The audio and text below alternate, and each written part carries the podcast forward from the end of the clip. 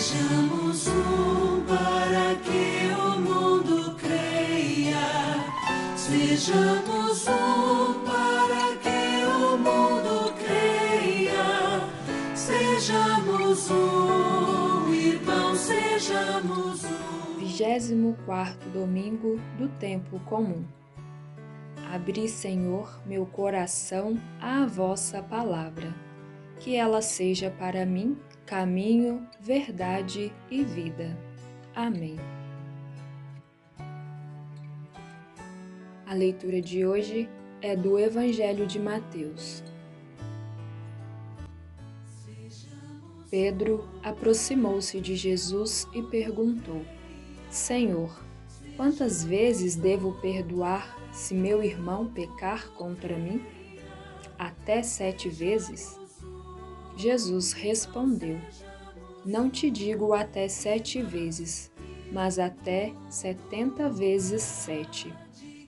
Porque o reino dos céus é como um rei que resolveu acertar as contas com seus empregados.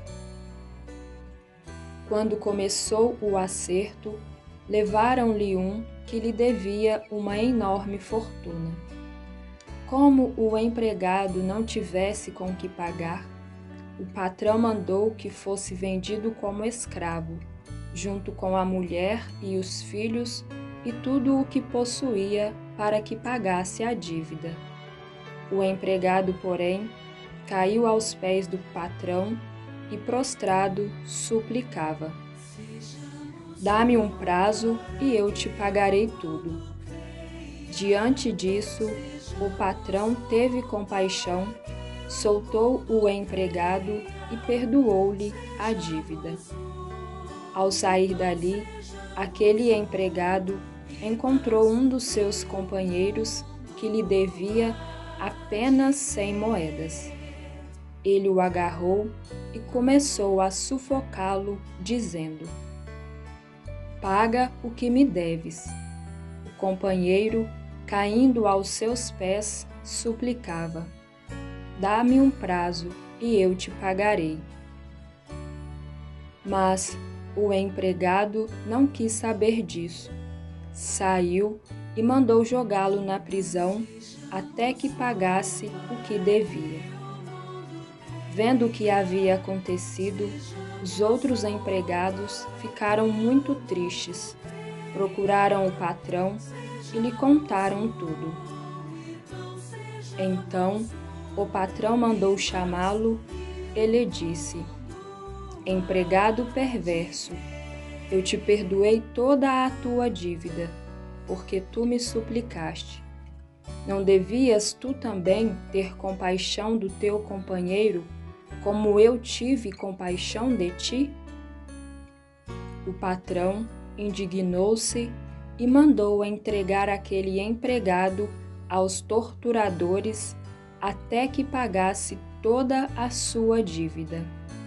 É assim que o meu Pai que está nos céus fará convosco se cada um não perdoar de coração ao seu irmão. A liturgia deste 24º domingo do tempo comum nos propõe a reflexão do Evangelho de Mateus, capítulo 18, versículos 21 a 35. A narrativa de hoje é a continuação do discurso que Jesus faz aos discípulos para falar das relações entre os membros da comunidade cristã e aborda a temática das relações humanas que implicam o dever do perdão e impede a divisão. No início do relato, temos Pedro questionando Jesus: Senhor, quantas vezes devo perdoar se meu irmão pecar contra mim? Até sete vezes sete? Com esta pergunta, Pedro está demonstrando uma capacidade de perdoar maior do que aquela exigida pela legislação judaica. Esta exigia o exercício do perdão até três vezes. Pedro vai além dessa exigência ao indicar uma quantidade maior do que aquela exigida pela lei. Mas diante da limitação humana, não é capaz de assimilar a gratuidade do perdão de Deus. Por isso, pressupõe que as possibilidades para perdoar são limitadas. O erro de Pedro está em querer calcular que não é possível a quantidade de vezes que deve oferecer o perdão. Jesus responde a Pedro: Não te digo até sete vezes, mas até setenta vezes sete. A resposta de Jesus é surpreendente, uma vez que este número simboliza aquilo que não é possível calcular. Por conseguinte, afirma que não pode haver espaço para cálculos no que se refere ao exercício do perdão dentro da comunidade cristã, pois para este não deve haver limites.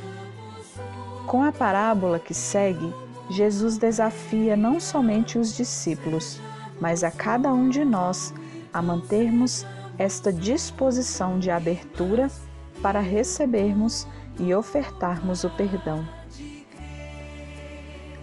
Diante do pedido angustiado do servo, o rei, movido por compaixão, concedeu-lhe não somente o prazo para o pagamento, mas o perdão de toda a dívida. Contudo, o servo perdoado não foi capaz de agir da mesma forma com seu companheiro de trabalho. A experiência de ser perdoado devia ensinar-lhe a perdoar a sensibilizar-se perante o sofrimento do outro com a mesma gratuidade e compaixão. Esta reflexão nos convida a estarmos atentos à nossa disposição para perdoar. Alerta-nos que, se nos dirigimos a Deus com o intuito de pedir seu perdão, que é abundante e ilimitado, Igualmente, devemos estar dispostos a superar as dificuldades e não pensar em quantas vezes devemos perdoar, mas nos perguntarmos: qual espaço reserva em meu coração para que haja o exercício do perdão?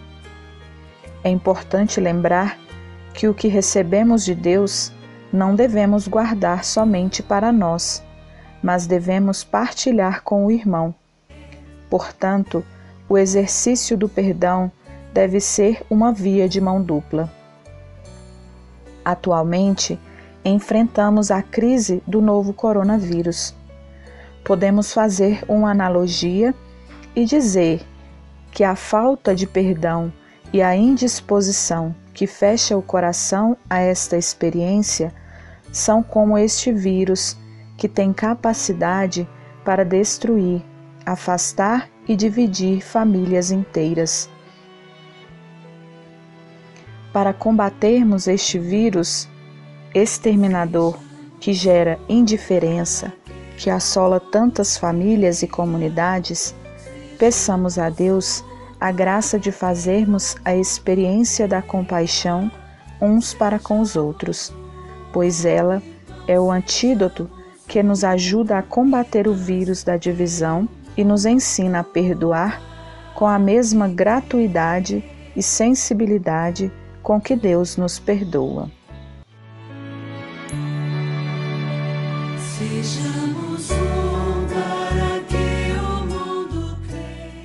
Oração. Ó Deus, Criador de todas as coisas, volvei para nós o vosso olhar e para sentirmos em nós a ação do vosso amor, fazei que vos sirvamos de todo o coração. Amém. Sejamos um, irmão, sejamos um.